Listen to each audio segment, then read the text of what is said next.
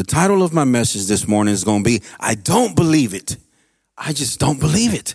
So I think it's a wonderful message, and I thank God for that, for the message. Um, chapter 16, verse 1 through 19 from the book of John. These things I have spoken to you, that you should not be made to stumble. They will put you out of the synagogues. Yes, the time is coming that whoever kills you will think that he offers God a service. And these things they will do to you because they have not known the Father nor me. Now, this is Jesus speaking. But these things I have told you, that when the time comes, you may remember that I told you of these things. I did not say to you at the beginning because I was still with you. But now I go away to him who sent me. And none of you ask me, Where are you going, Rabbi? But because I have said these things to you, sorrow has filled your heart. Nevertheless, I tell you the truth. It is to your advantage that I go away. For if I do not go away, the Helper will not come to you. But if I depart, I will send him to you. And when he comes, he will convict the world of one, sin, two, righteousness, and three, of judgment. Let me read that again. And when the Holy Spirit that I will send, because I am leaving, I'm departing you, I am leaving back home, he will convict the world of three things that sin, righteousness, and judgment. Of sin, because they do not believe in me. I don't believe it. Heavenly Father, we thank you, Lord. We thank you this morning, Father, for your precious word. Father, look at these beautiful people, Lord, for whom you've died and were resurrected. We're hungry for your truth, Lord, for your word. Father, give us your word this morning and keep all the glory. In Jesus' mighty name we pray. Amen. You can be seated. Thank you.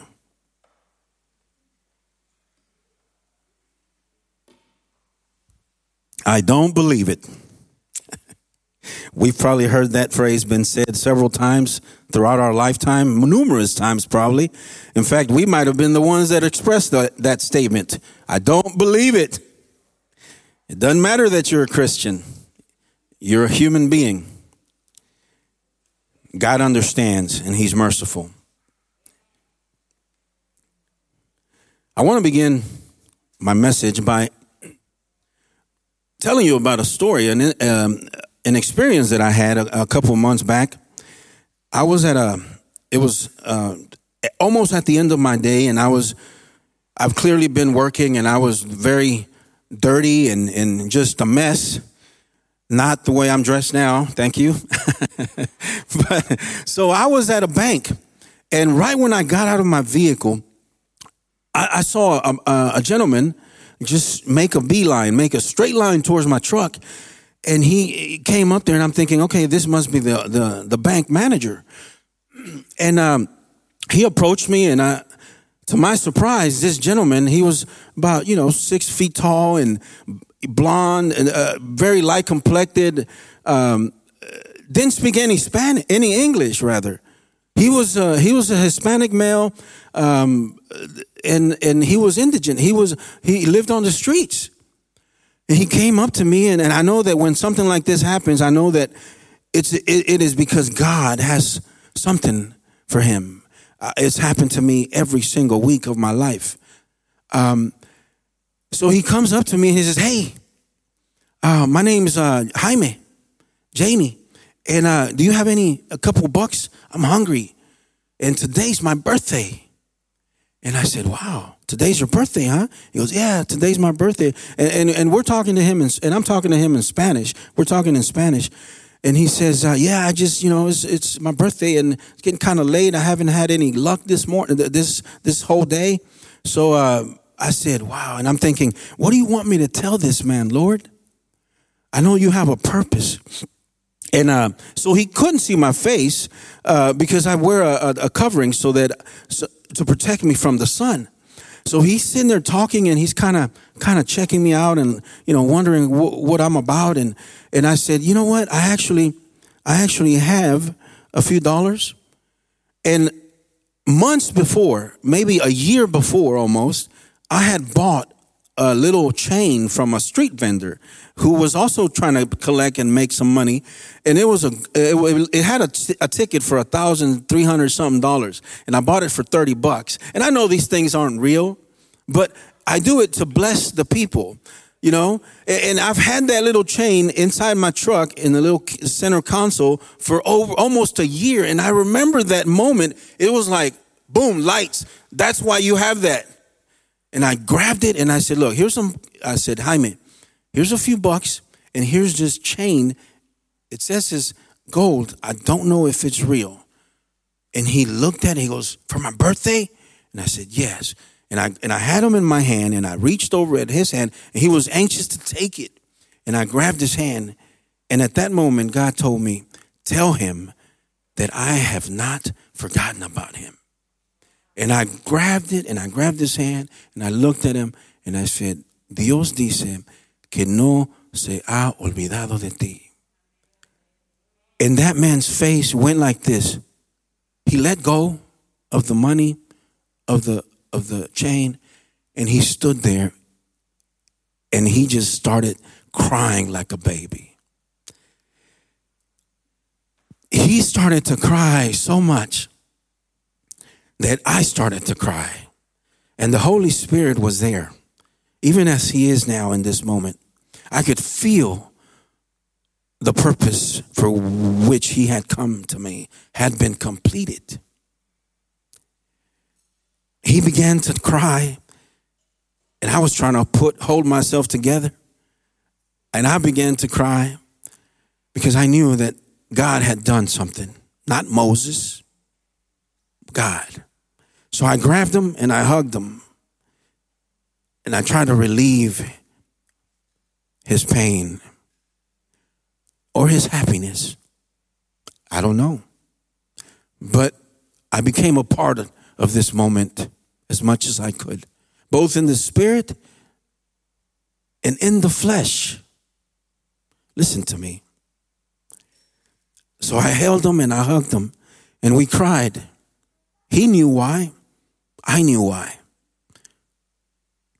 After several minutes, I let him go and he kind of, you know, realized what was happening. And I said, and I asked him, ¿Conoces a Dios? Do you know God? And he says, Oh, if you only knew, if you only knew how much I know God.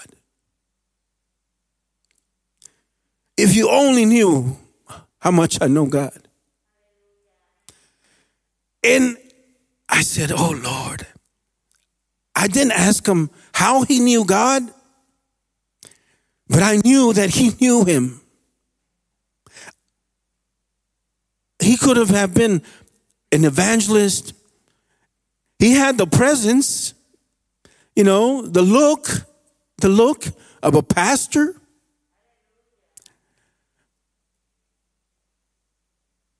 Is there anything God can't do? Nothing. I don't know how he got to where he was, what decisions he made to be where he was found at this moment.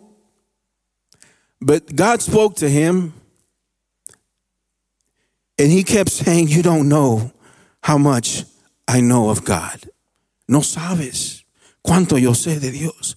No sabes cuánto yo sé de Dios. And he stepped back and he looked at me like this from the bottom of my feet. And he said, I don't believe it. God will use anybody to bring a message. And I said, Oh, thank you, Lord.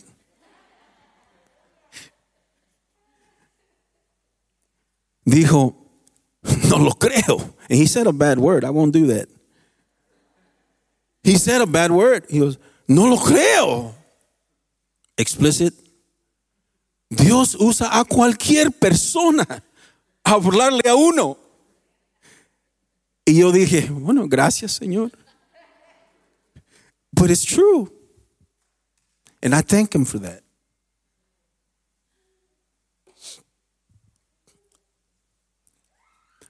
I will send him, said Jesus. It's to your benefit that I go.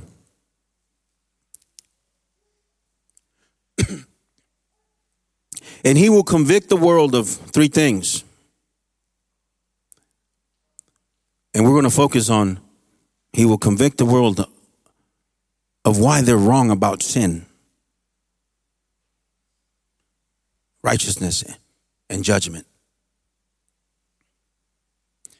See, as I said, I don't know why or how the gentleman ended up where he was, but sin is a very real thing for all of us. There are things in your life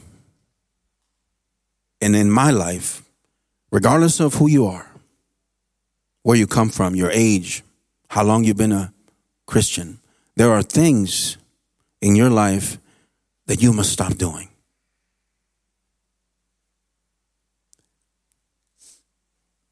No matter how great or how small, there are things that we must stop doing. I know it's early, I know, but this is God's message. I mean, I could preach a message, Mary had a little lamb or something like that, but I won't. And that's the problem. You see, many churches stop preaching about sin. Don't tell me about my faults. Don't tell me about this or that. Show me how to how to how to make friends and influence people. How to live my best life now without Jesus. Tell me about my individuality and how great I am and how glorious I am because God died on the, because Jesus died on the cross so that I may live freely without judgment it's not true. It is true that Jesus died so that we may be redeemed, but not that we may live to do as we wish. We're going to go to Genesis 5 1 through 32. Genesis 5, 1 through 32. And I'm going to go through this really fast because there's quite a bit to read, but it's important that you just kind of uh, focus on the years. This is the book of the genealogy of Adam. In the day that God created man, he made him in the likeness of God. He created them male and female and blessed them and called them mankind in the day they were created. And Adam lived 130 years and begot a son in his own likeness and after his image and named him Seth. After he begot Seth, the days of Adam were 800 and 800 years and he had sons and daughters. So all the days of Adam lived were 930 years. Adam lived 930 years. Wow. And he died. Seth lived 105 years. At the age of 105, he begot Enos. After he begot Enos, Seth lived 807 years and had sons and daughters. So all the days of Seth were 912 years and he died. Enos lived 90, 90 years and begot Canaan. After he begot Canaan, Enos lived 815 years and had sons and daughters. So all the days of Enos were 905 years and he died. Canaan lived 70 years and begot Mahalalel. After he begot Mahalalel, Canaan lived 840 years and had sons and daughters. So all the days of Canaan were 910 years and he died. Mahalalel lived 65 years and he begot Jared. After he begot Jared, Mahalalel lived 830 years and had sons and daughters. So all the days of Mahalalel were 895 years and he died. Jared lived 162 years and begot Enoch. After he begot Enoch, Jared lived 800 years and had sons and daughters. So all the days of Jared were 962 years and he died. Enoch had Enoch rather lived 65 years and begot Methuselah. Methuselah, after he begot Methuselah, Enoch walked with God 300 years and had sons and daughters. So all of the days of Enoch were 365 years, 365 years. And Enoch walked with God and he was not, for God took him. The gift of walking with God. And we will meet him as you and I see each other here. That's how he does it in heaven. Enoch, 365. We actually will get to see a human being at 365 years of age. Praise him. Methuselah lived 187 years and begot Lamech, or Lamech.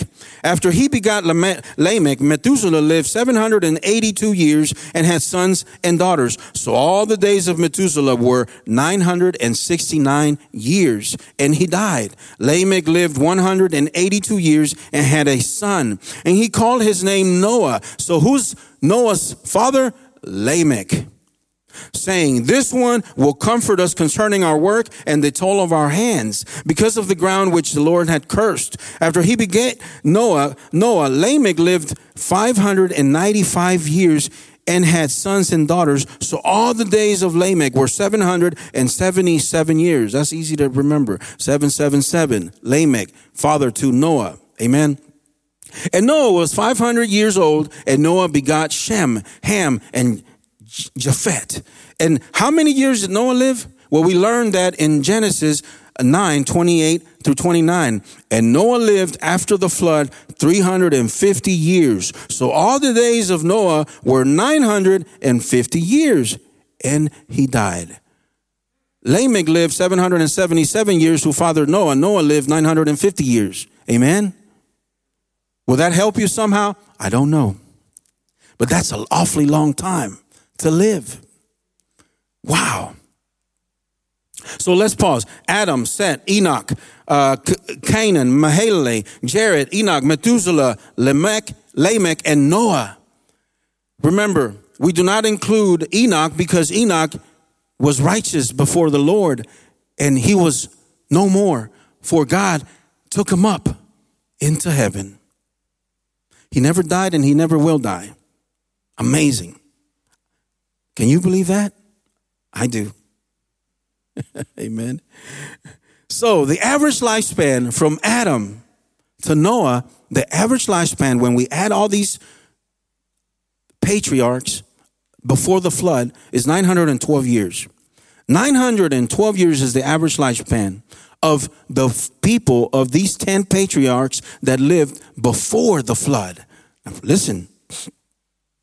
So, Adam fathered Seth at the age of 130 and lives to 930 years. Seth fathered Enos at the age of 105 and lived to 912 years. Enos fathered Canaan at the age of 90 and lived 905 years. Canaan fathered Mahalalel at the age of 70 and lived in, in to an age of 912 years. Mahalalel uh, fathered Jared at the age of 65 and lived to 895 years. Jared fathered Enoch uh, at the age of 162 and lived to an age of 962 years.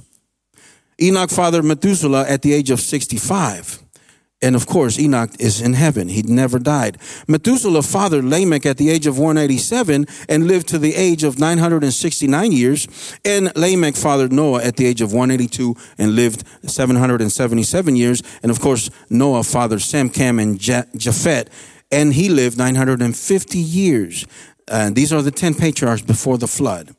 Now, if there was a person that lived 912 years, which was the average lifespan before the flood, imagine the stories he'd have.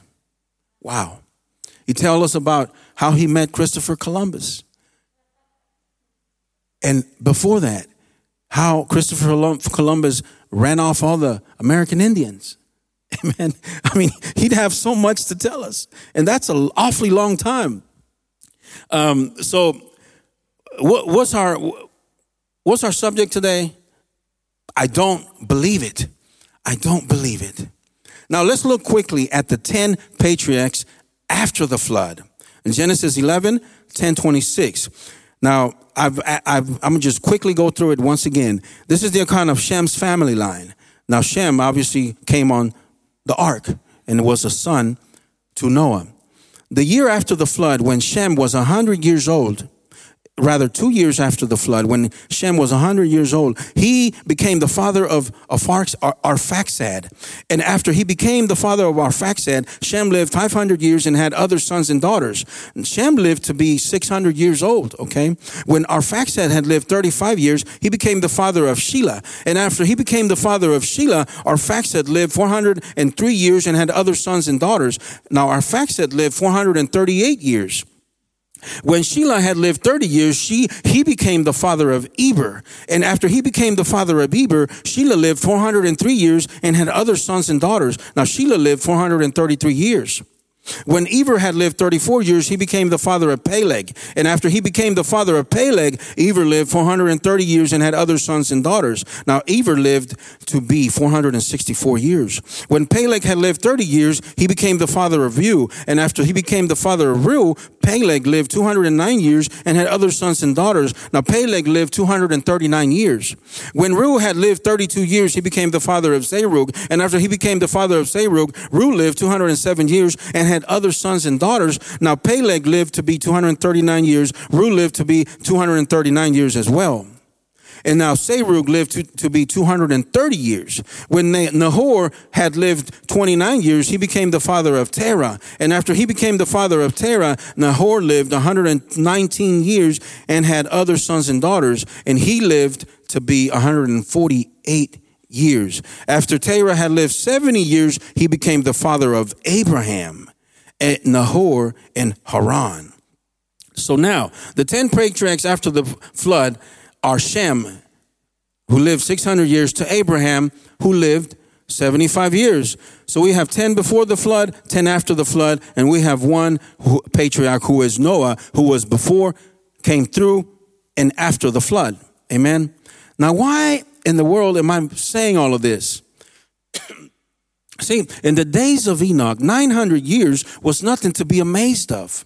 Living 900 years was standard, was acceptable, was believable. Methuselah had his first child at 187 years of age. Methuselah lived 869 uh, years. You see, Methuselah is in fact the longest uh, living person. It was not 800, but 969 years. But we notice something. If you're paying attention to the numbers, we have seen a drastic, a dramatic drop in the ages, not just in how they, the length of life, but at the, at the, at the age at which they begin to have children. So something is happening here. Something is happening. What, what, what, what was once acceptable and expected, an expectancy of life to be 912 years, was now completely shortened. So over time, the mentality, the expectation of mankind was changing. Something was happening. Something had taken place in the mind of mankind. Now we will see how Moses describes the lifespan of Abraham. But before we do that, let's go to Genesis 17, 15 through 17. And it reads Genesis 17, 15 through 17. God also said to Abraham, As for Sarah, Sarai, your wife, you are no longer to call her Sarai. Her name will be Sarah. I will bless her and I will surely give you a son by her. I will bless her so that he, that she will be the mother of nations. Kings of peoples will come from her. Abraham fell down and he laughed and said to himself, will a son be born to a man a hundred years old? Will Sarah bear a child at the age of 90? Now, why or who did Abraham laugh at? He laughed at God. Why? Because God told him that at the age of 100 and at the age of 90, his wife, they would have a child. So Abraham fell on his face, on his face, and he he LOL'd. He left laughed out loud. For those of us that are hip, you know, we know what LOL means. That's when you text LOL, laughing out loud. Abraham laughed at God. He LOL'd at God. That's so why did Abraham laugh at God again? He didn't believe it. He could not believe that this was possible. Even though his ancestors, Methuselah, had a son at 187 years old. See, what I'm saying is that the thinking of mankind had changed. What was once acceptable and believable and normal was now, it was unquestionable, it was impossible. Even from the very mouth of God. Think, now, think about your situation. See, sustained exposure to certain conditions changes your thinking. Sustained, constant exposure to certain things changes the way you think. Now we, some people, some some pulpits, some churches, some pastors, in fact, other religions openly accept homosexuality. Some of them are choir leaders and they do amazing work but they're in sin. Go back 50 years, 20 years. The mentality was different even then, even such a short distance back, time back. Something had drastically changed in the mind of mankind.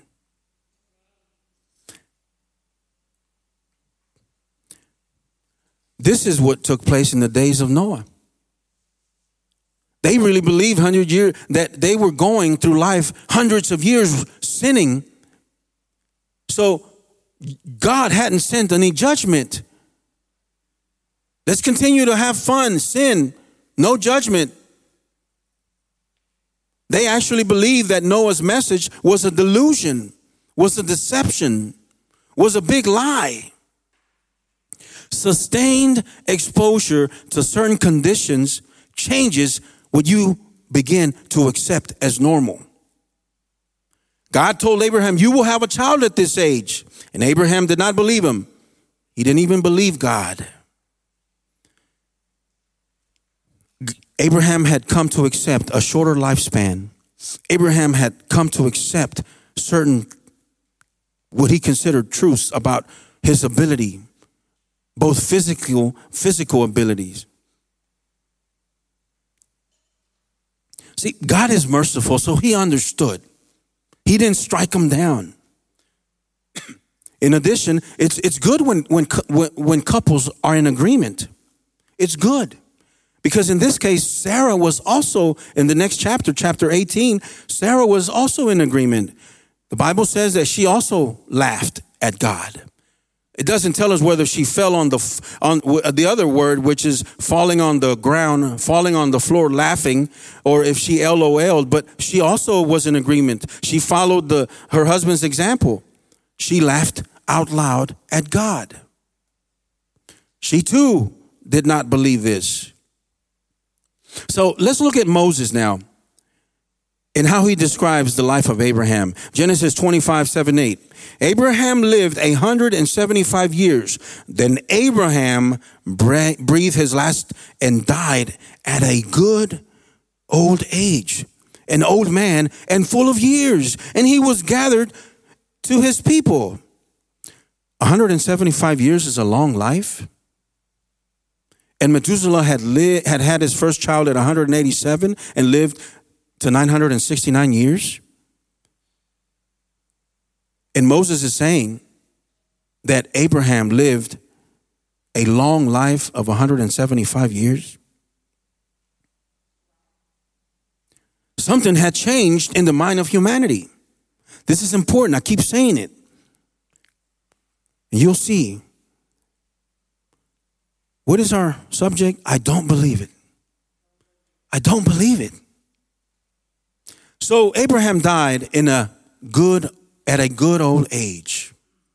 Because in the times of Abraham, 900 years was simply not logical. It made no sense. And it gets worse from Abraham to David, hundreds of years ahead of time. Psalms 90, verse 10.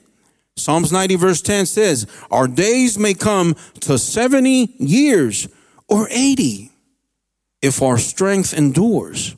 Yet the best of them are but trouble and sorrow, for they quickly pass and we fly away. So David is saying in Psalms, we may live to be 70 and 80. And out of those 70 and 80 years, time flies. Now, don't get me wrong. Life is precious. To live to be 80, to live to be 50, 60, 70, 80, 90, man, 100 even. It's a blessing. It's a far, far, far distance from 912. But this is where we are. This is what we come to accept.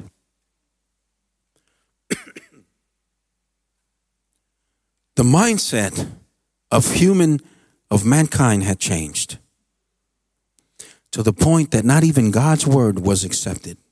Let me explain. 2 Peter 3, 3 dash, uh, through 4. Above all, you must understand that in the last days scoffers will come, scoffing and following their own evil desires. They will say, Where is this coming he promised? Ever since our ancestors died, everything goes on as it has since the beginning of creation. What are they saying? For hundreds of years, we've heard about Jesus coming or Jesus' second coming. He hasn't come. He's not coming. That's what the majority of uh, the new generation are saying. They're all turning into nuns. Nuns. You ask them, what's your religion? None. They're all nuns. You see? Why? Because the mentality is changing. It's like it's like a, if a child was was at the beginning of this of this uh, pandemic, you know, they were born and they're accustomed to seeing everybody out on the street without a face mask. I mean, with a face mask. If this continues any longer, another year, two years, when they be, become to be rational and be able to see, and then you tell them, and then they you take them out into the mall, and they're like, and, and they start looking, and they notice they're like, "Mama, Daddy, where is where are the masks?" Honey, we don't we no longer do that. It's not no longer necessary. But that's normal. You see, their mind has been changed. What to us was is not normal, the mask, to them is now a normal way to carry about their day. And that applies to sin.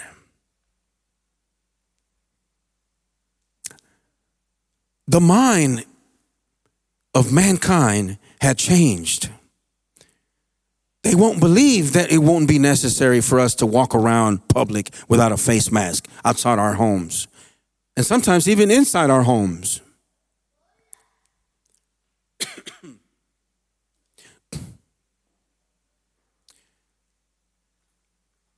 now, I have said all that I have said. I have read all that I have read to say this. Now, uh, please listen because uh, we're about to, we only got a few seconds. Now, we have lived in a world of sin for approximately 6,000 years. Weakness is passed on from generation to generation. Now, I didn't say sin because I can't pass my sins to my children. They're on their own. You're on your own. I can't pass on my sins to my children. But weakness Weakness is passed on from generation to generation. Weakness, dispositions, attitudes are passed on from generation to generation. So it's possible for each succeeding generation to be weaker than the previous generation, which we're seeing in certain ways. After 6,000 years of this world being a pool of sin, we have once again come to a moment in history, to a moment in the history of mankind. Just as in the days of Abraham, where 900 years were just not possible. Just as in the days of David, where 175 years was just not rational to believe that you could live that long. We have arrived at a time of our life, of history, of mankind where Christians say that it doesn't make sense to say that we can live, that it is possible to live above sin. It's impossible. I don't believe it. How can I believe that I can live above sin if I'm surrounded by sin on a daily basis? Every day I see terrible, immoral news, things that we see on the news, and it just keeps getting worse and worse. You're telling me that it's possible for me to live above sin? Even if you're a Christian, with your children, if you're a father or a mother, we can easily begin to accept disrespectful behavior from our children. Even if you're if you're leading a church, if you're a pastor of a church, if you're uh, leading a ministry, you start to sometimes close a blind eye perhaps to certain things that you know are wrong.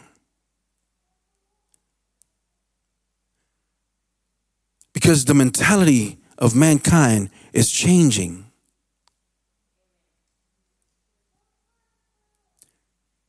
So it's difficult for even Christians to believe that with the power of God, it's impossible to conquer sin. Therefore, when somebody says that it's possible to overcome certain sins or any sin, we ourselves say or think to ourselves, nah, it's not going to happen. I'll pray for him, but it ain't to happen. The dude is lost. I've known this person for years. Nothing can change him. She's lost. She has no clue. Her husband will never come back. She didn't want to change.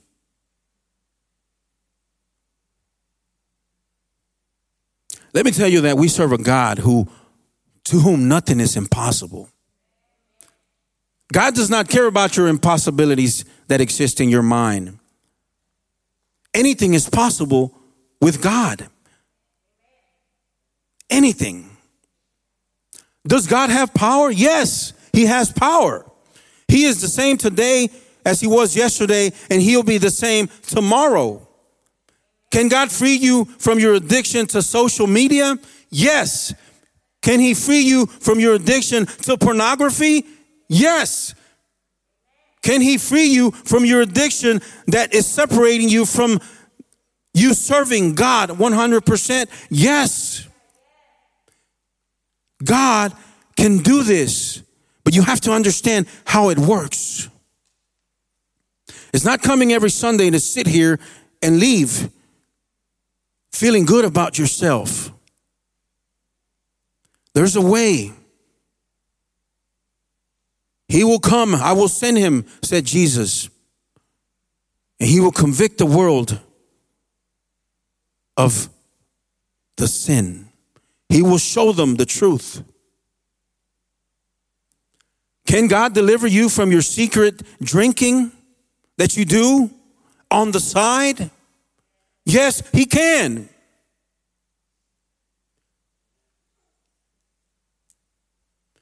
I only smoke once every month.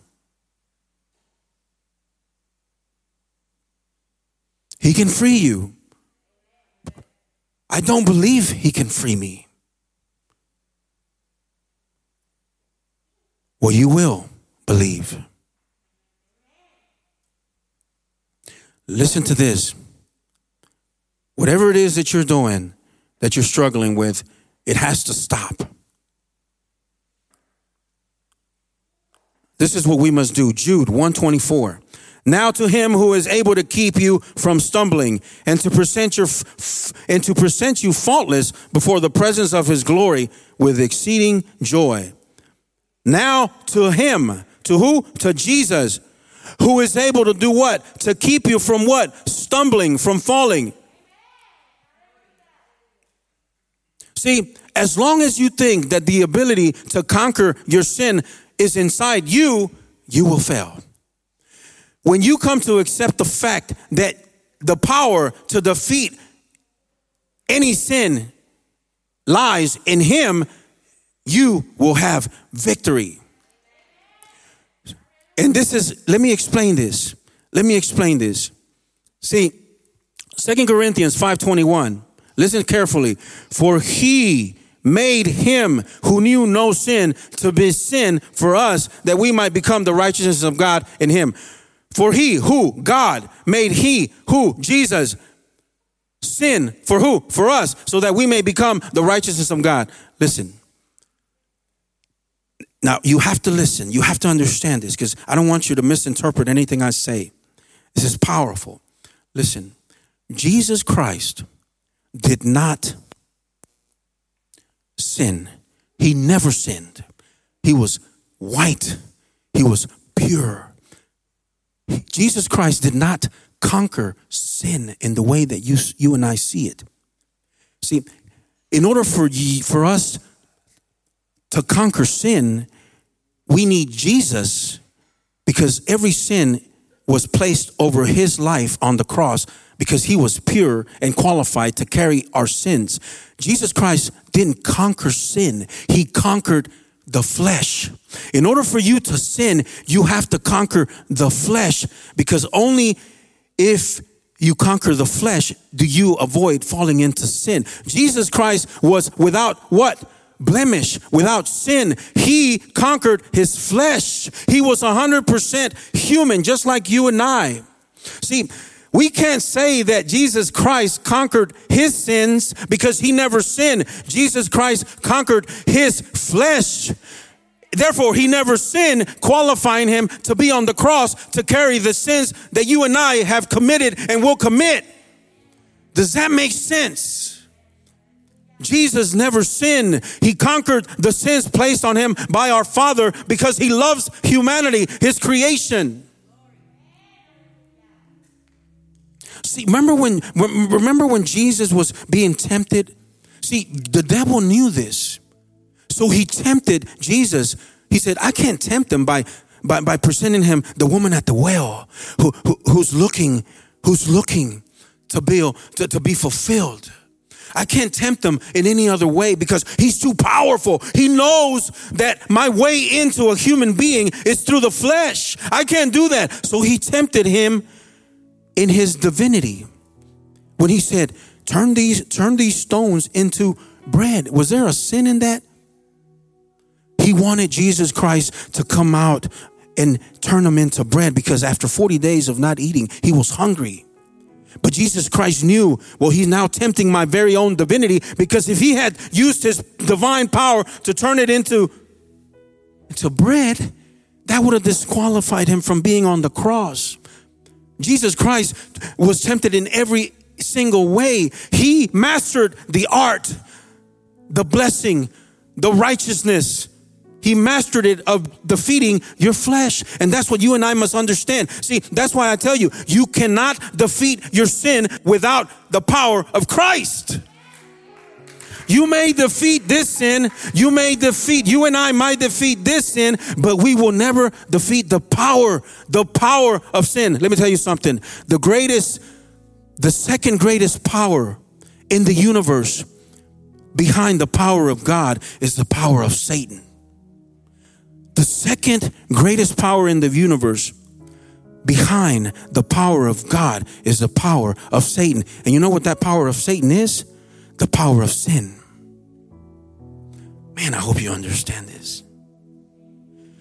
So, if you want to conquer your sins that are violating your purpose in God, that are separating you from righteousness, you have to have the power, the number one power, the greatest power in the universe on your side, and that's the power of God.